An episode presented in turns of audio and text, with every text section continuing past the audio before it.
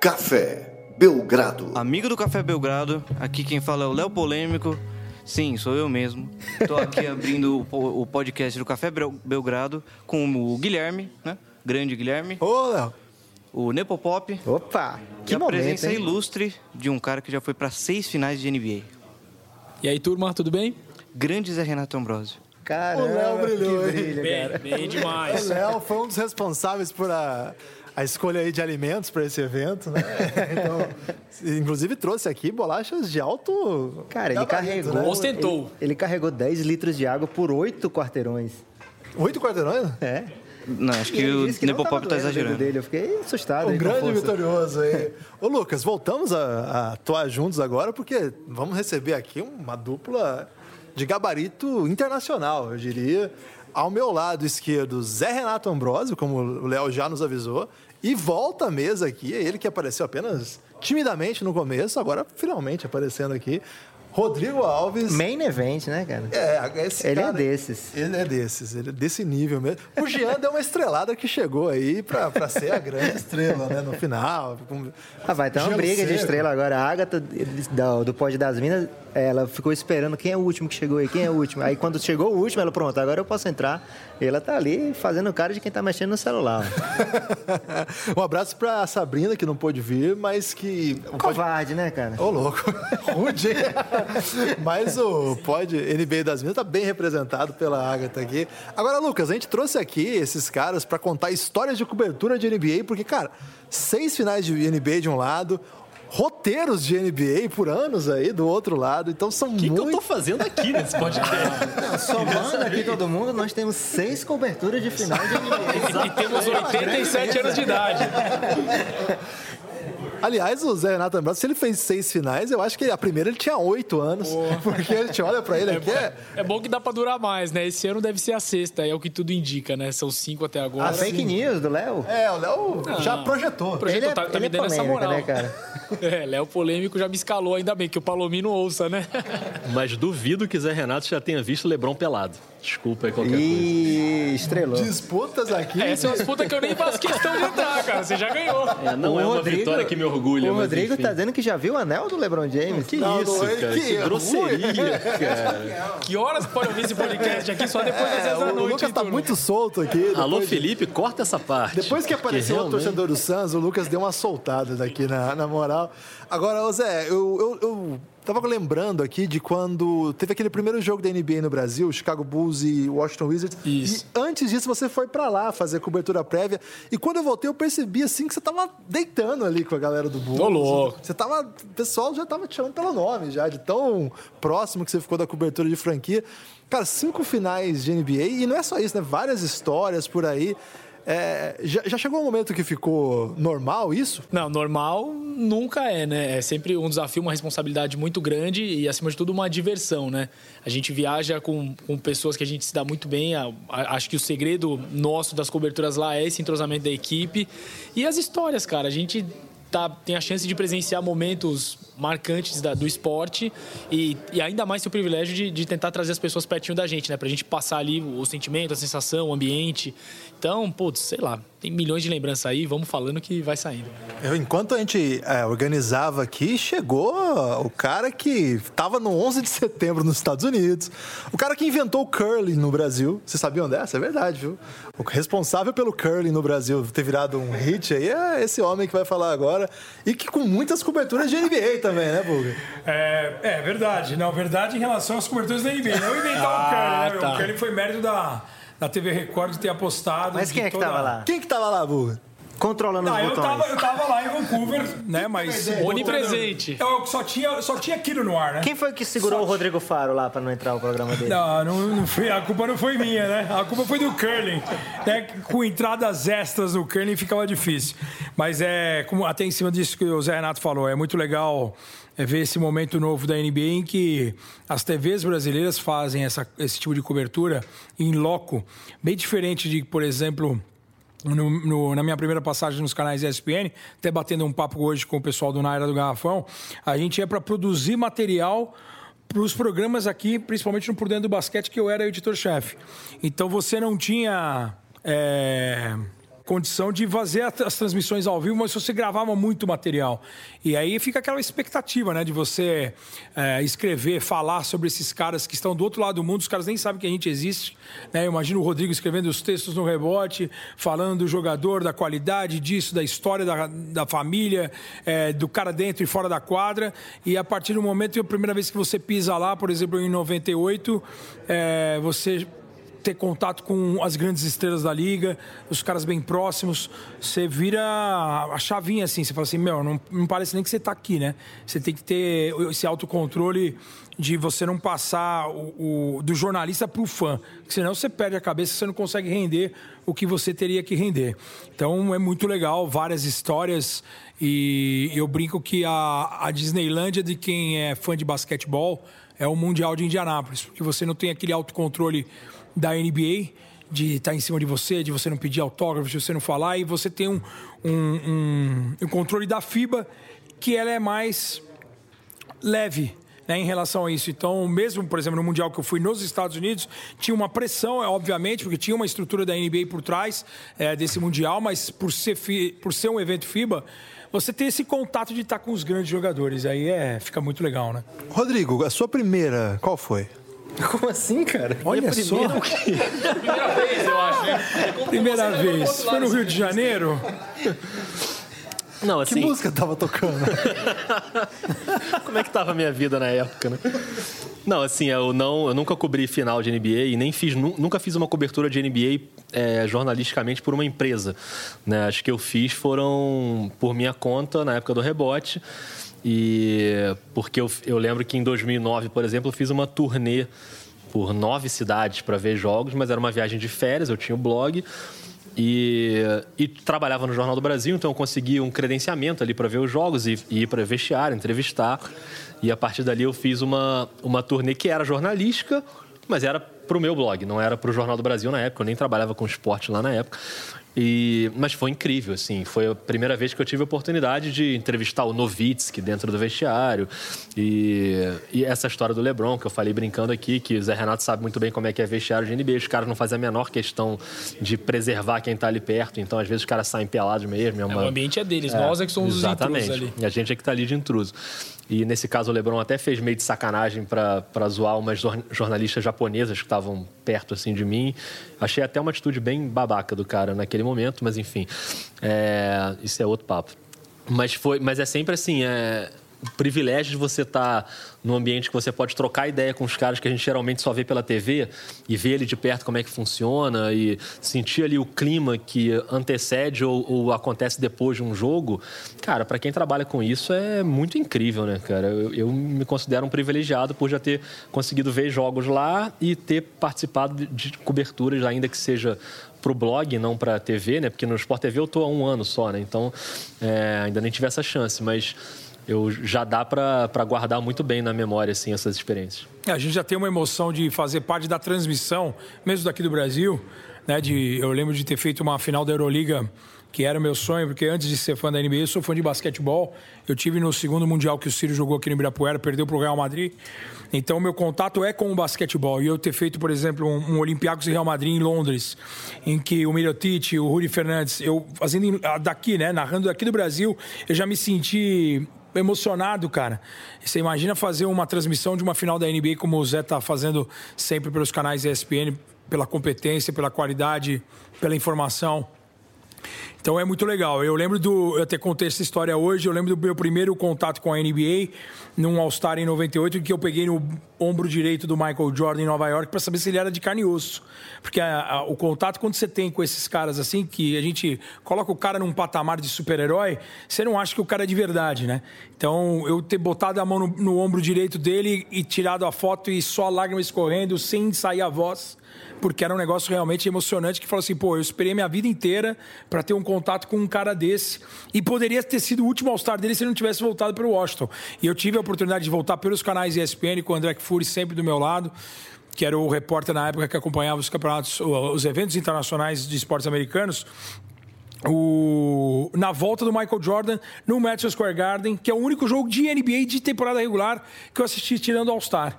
Foi a única vez que eu fui pra ES, pela ESPN pra NBA pra assistir um jogo de temporada regular. E era a estreia do Michael Jordan pela camisa dos Wizards em Nova Pô, York. você nunca mais vai dele. poder ir. Quando é que você vai achar outra que concorra com essa? E é, e é muito louco, porque foi um mês depois do 11 de setembro que você citou, né? Que, quer dizer, eu já estava com aquela emoção de quase não ter voltado de lá, né? Por conta do, do, do que aconteceu, né?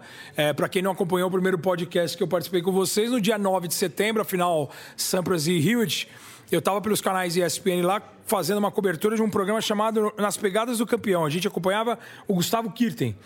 E o Guga, naquele ano, ele chega até as quartas de final e perde do Café Unicov. Na sexta-feira, 7 de setembro, feriado no Brasil. A gente não conseguiu falar, o Guga perde, se não me engano, no dia 5 ou no dia 6. A gente não consegue falar com a produção aqui porque era feriado. Muita Você gente deu um migué, mais cedo. pra ficar lá. Não deu um migué, não. E, e eu fiquei sentido na sexta-feira, você sabe por quê?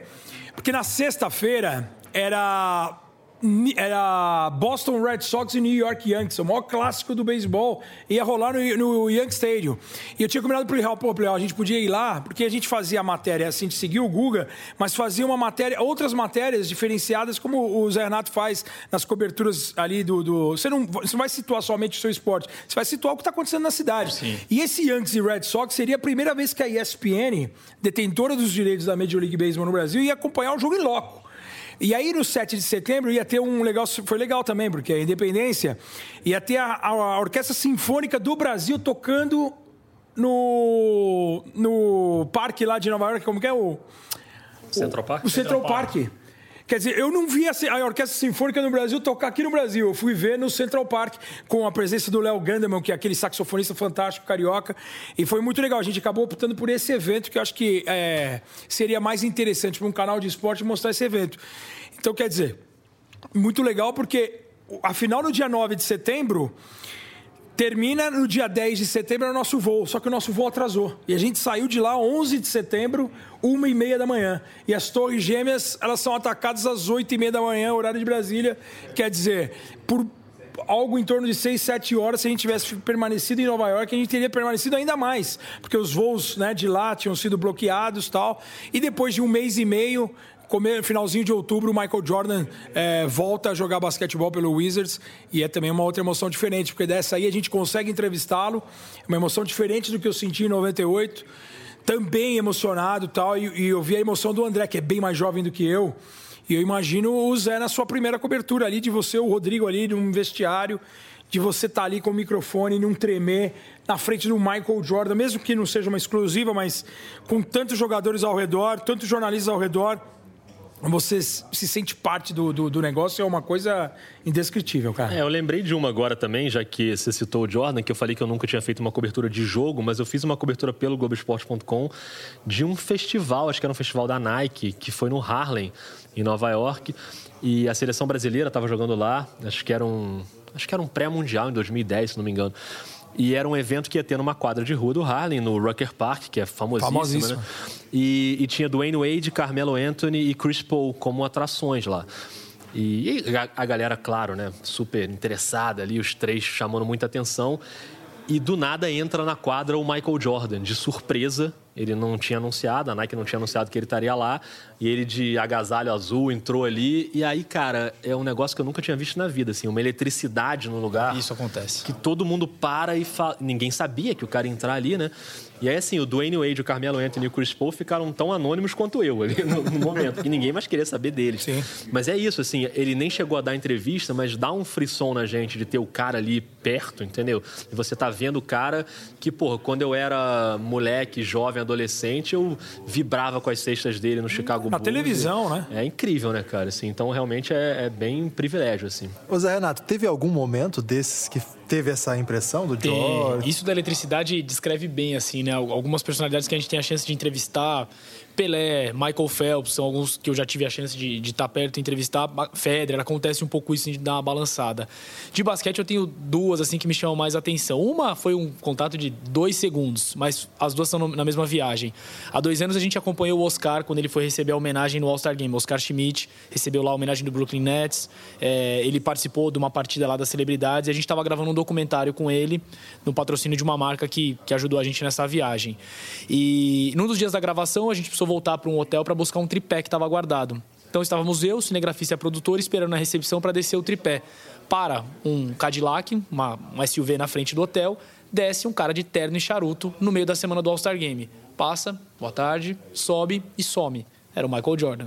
Um- Nós três, parou o carro, a gente olhou, um cutucou o outro, ele passou. E a, a cena congelou e passou muito rápido ao mesmo é, tempo. é, hoje em dia na internet é o seguinte, é verdade, eu era o charuto, né? Total, total, total, total. E ele tem essa fama de ser meio fantasma, assim. Ele não anuncia, ele não aparece, ele dá as festas famosíssimas pros jogadores nesses grandes eventos e ninguém sabe. Porque se ele anunciar, não tem o evento. Não, não tem, não dá, tem. cara. Se ele anuncia esse negócio lá no Harlem, ia ser um pandemônio a quantidade de gente que ia pra lá, entendeu? Os A próprios tentou jogadores. trazer ele hoje aqui, mas não deu. É, ele respondeu. Nossa. E, a- e a outra nessa Mas eu mesma vi um viagem. Cadillac parando aqui na porta agora há pouco. Era o. Betinho. E também já vi um charuto também. E a outra nessa mesma viagem, um pouco antes, a gente, como eu ia gravar esse documentário sobre o Oscar, um pouco da carreira dele, a gente fez um pit stop em Los Angeles, em Newport, e eu fiz uma entrevista com o Kobe Bryant no escritório dele. É, eu tive a oportunidade muito especial de cobrir em loco o jogo da despedida dele. É, um desses momentos em que você não acredita o que está acontecendo. Ah, será que ele vai fazer 10 pontos? Será que ele vai fazer 20? Puta, e se ele fizesse 30? 60 pontos o cara fez naquela noite. É, o Staples Center, eu arrepio, cara, de lembrar. É inacreditável perceber o que aconteceu ali, é desses momentos históricos, assim que você fala, eu tô vendo algo diferente acontecer. E por sorte a gente tinha o Marcelinho Huertas lá, um brasileiro, que ajudou a gente.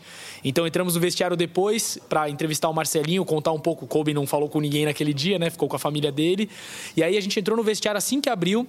No, no locker ali, na- no armário de cada jogador, tinha um par de tênis autografado pelo Kobe e uma garrafa de champanhe assinada por ele também. Aí o Ertas deu entrevista e tal, acabou ele. Vamos abrir agora esse negócio? Já abriu a garrafa ali no vestiário. Eu que nem bebo álcool, dei um gole também. Falei, pô, é a garrafa do Kobe, né, cara? É o champanhe do Kobe.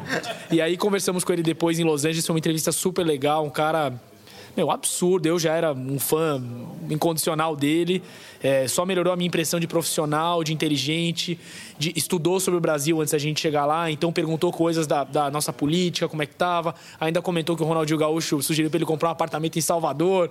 Então, assim, olha, olha que legal, né? O quanto o cara se abriu para receber a gente. E, e claro que o mote dessa entrevista foi o Oscar e alguém a quem o Kobe deve muito respeito e referência, né? Então, ah, tem vários momentos assim. Esses me marcaram mais, são os que eu lembro agora de imediato. Esse negócio do, do que o Rodrigão falou do Jordan é bem assim mesmo, porque no, eu lembro que quando ele era. Quando tem a entrevista, o final de Semana das Estrelas, sextas coletivas, sábado tem o- já o All-Star Weekend, o início, o oitavo, o grande jogo das estrelas.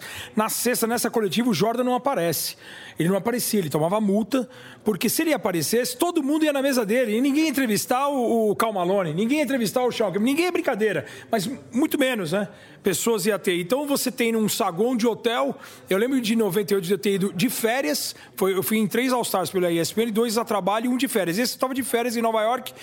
E você fala assim, meu, o cara, o cara não apareceu na sexta-feira, você fica com aquela pulga atrás da orelha. Pô, Esse cara não vai vir mesmo? Porque você não sabia muito da história. Você não tinha a, a internet, o Twitter bombando do jeito que estava. A gente tem que lembrar que o primeiro grande evento com internet é a Olimpíada de Atlanta em 96. A internet estava gatinhando em 98. Você tinha aquele, a, a, discada, né? Você não tinha... Era bem complicado. Então, quando ele não apareceu na sexta, eu fiquei com aquela dúvida, pô, vou estar aqui na casa do cara, né? Porque o cara é de Nova York. Meu, Madison Square Garden é a meca do esporte nos Estados Unidos.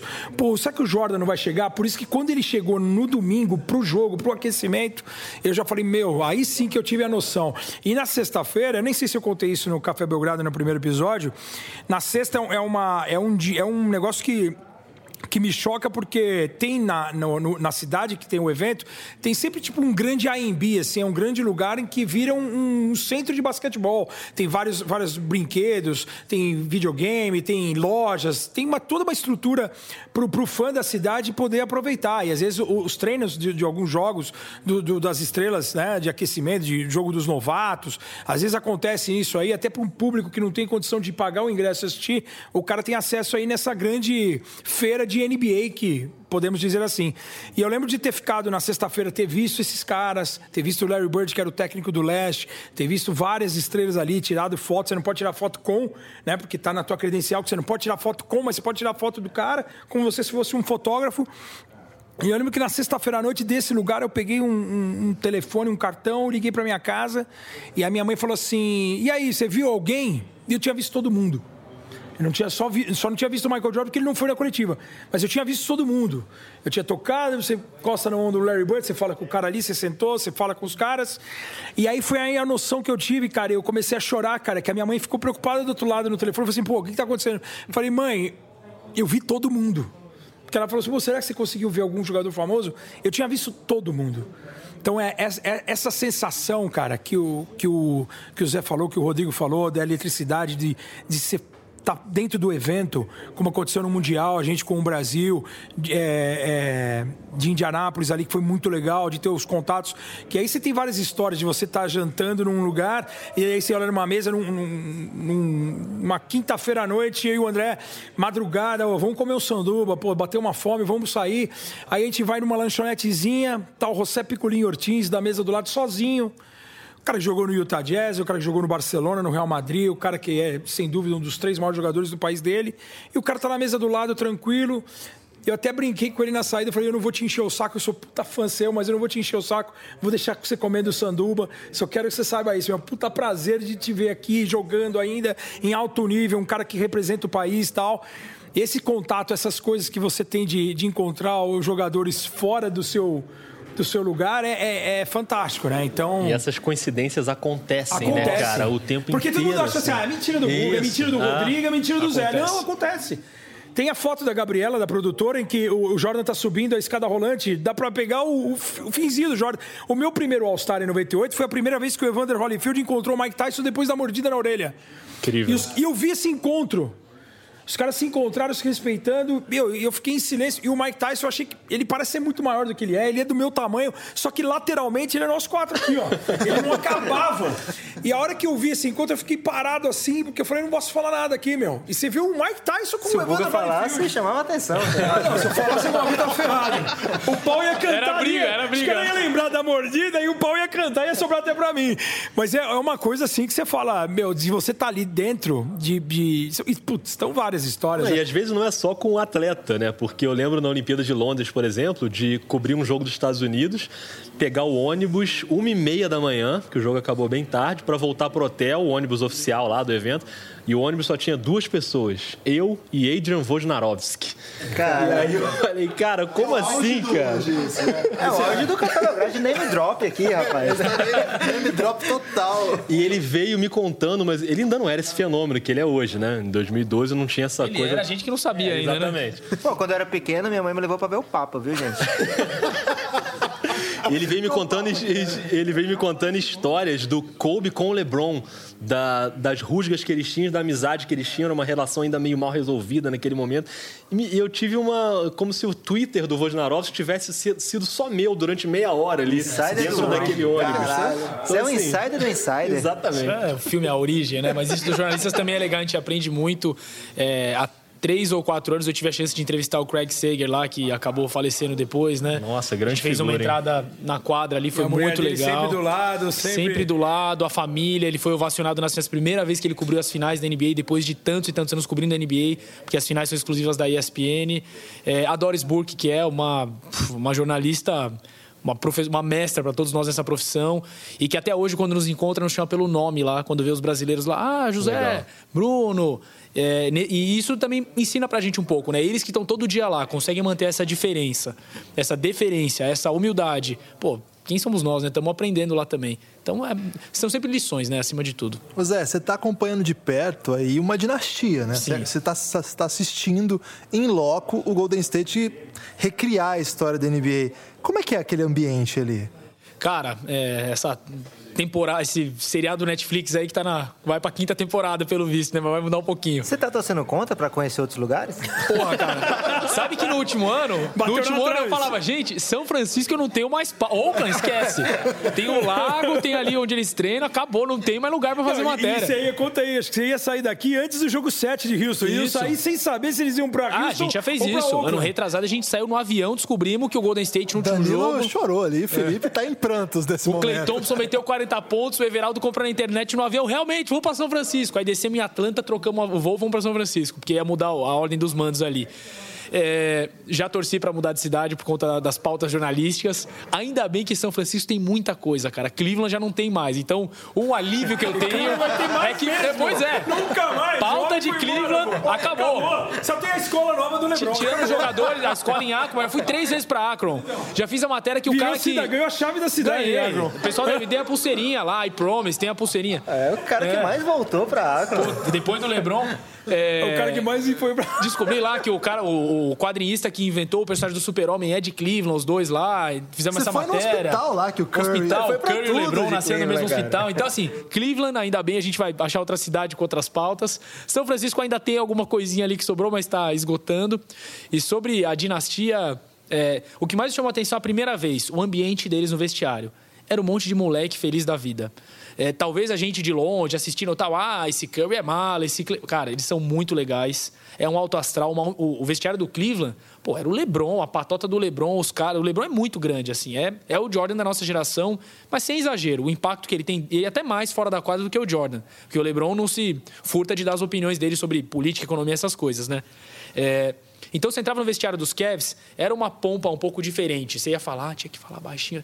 Você entrava no do Golden State, os caras estavam dando toalhada um no outro, o Leandrinho zoando com o Clay Thompson. Então eu sentia, falava, meu, o que esses moleques estão fazendo aqui? Não perder nunca. Não vão perder nunca, porque e o Steve Kerr é um cara que é sobrenatural, assim, é de uma humildade, é um excelente treinador, se não for um dos maiores dessa geração também, acho que é.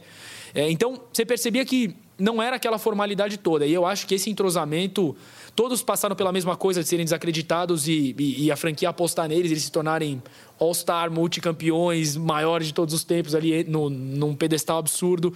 E aí isso começou a se consolidar de um jeito, ganhou o primeiro ano, eles acreditam, pô, dá pra ganhar de novo. Aí no outro, eles quase não perdem na temporada regular.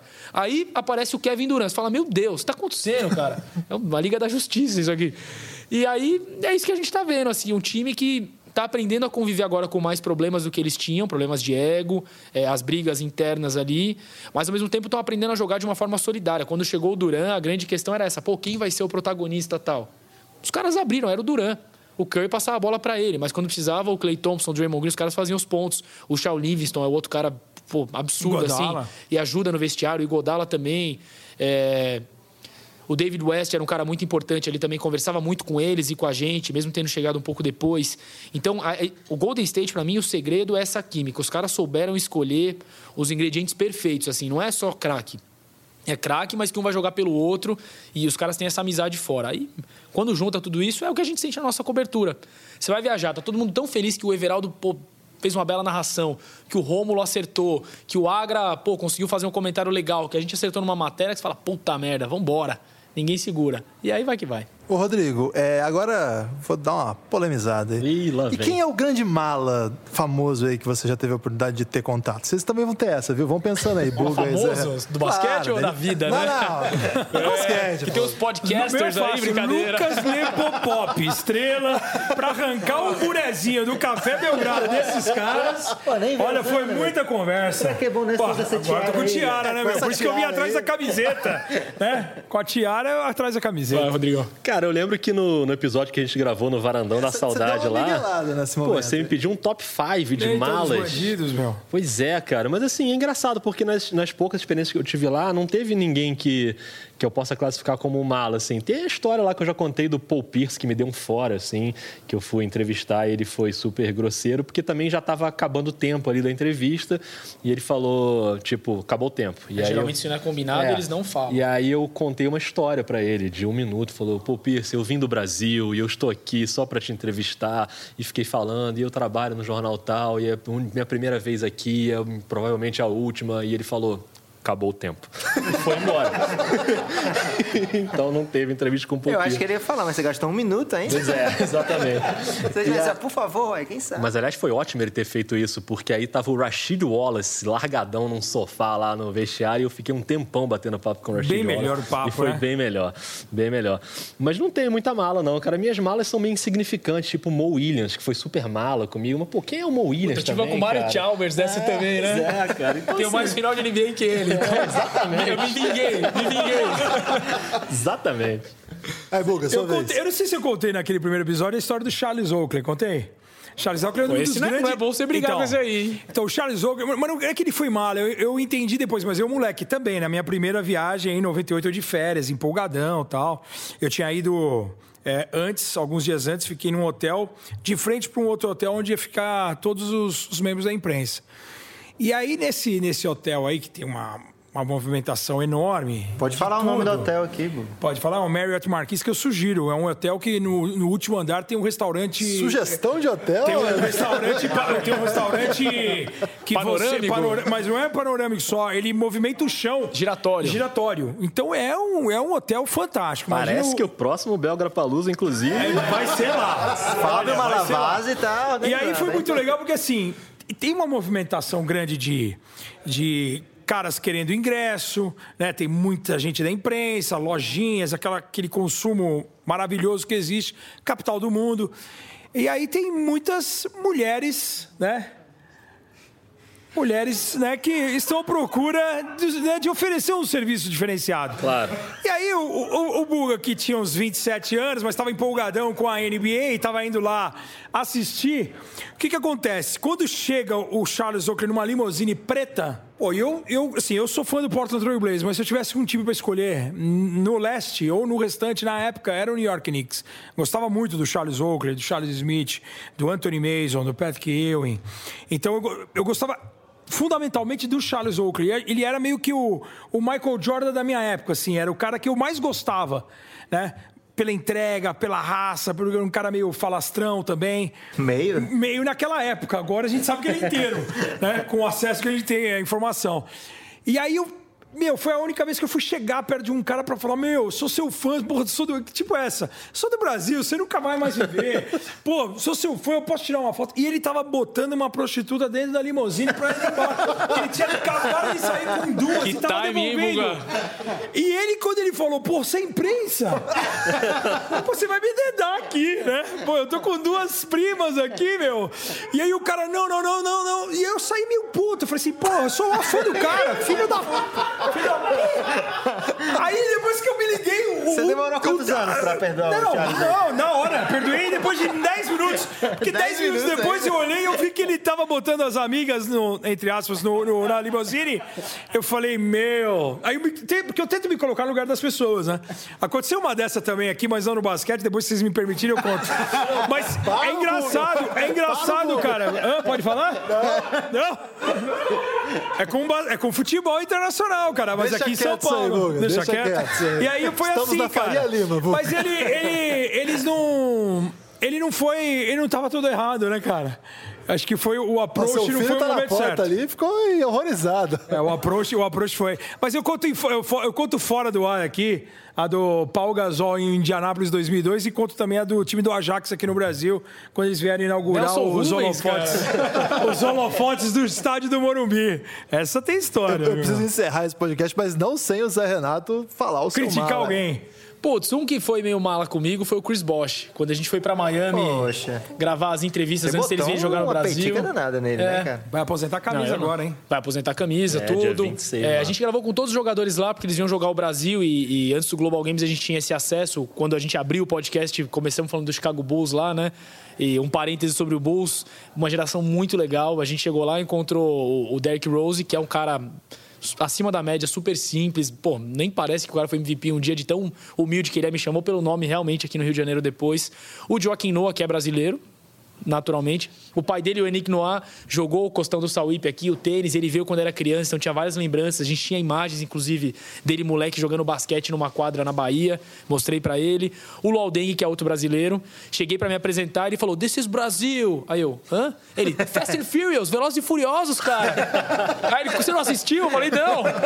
Referências Esse- aleatórias. Esse, fora de série, joga futebol, usa o 9 por causa do Ronaldo. É um cara super legal. E aí no, no Chicago Bulls a gente teve essa abertura e aí os Global Games a gente começou a ir antes porque valia muito a pena esse contato. Em Miami, é, não tinham tantas estrelas pra gente entrevistar. A principal era o Dwayne Wade e o Chris Bosh era o outro grande jogador.